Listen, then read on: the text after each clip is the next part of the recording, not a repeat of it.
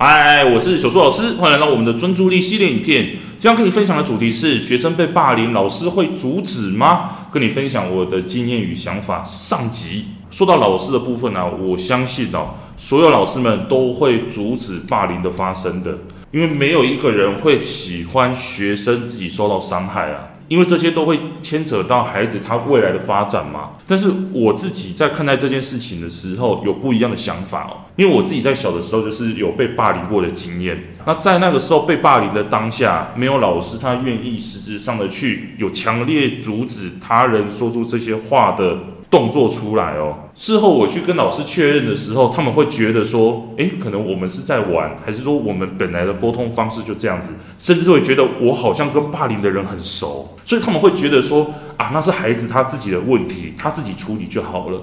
所以他们没有办法去区分说，孩子他其实实质上已经受到伤害了，所以他们更不会去关心说，到底孩子他这样子的相处模式是如何。所以说我在学生时代就有一段时间，长时间的就受到霸凌的困扰。所以我相信每个老师都会阻止霸凌的发生，但是很多时候我们要更敏锐的去观察到，到底孩子们跟同学之间的相处的状况是如何，多关心他们，让他。们知道说，诶，我是该出手去帮助他们喽。那更需要的是我们家长一起来帮忙。那我们今天就讲到这里喽，我们下节课见，拜拜。为了要解决孩子的情绪问题、学习问题、课业问题，甚至是专注力问题，你想要获得更多的免费教学影片吗？欢迎加入到我们的 LINE 大小树教育学院里面，搜寻 LINE ID 小老鼠九七九。D X W R F，我们会给你更多详细的影片内容。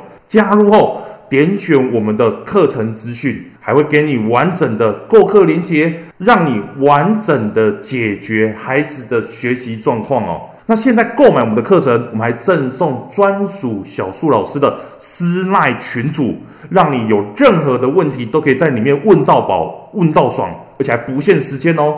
那我们就课堂上见吧。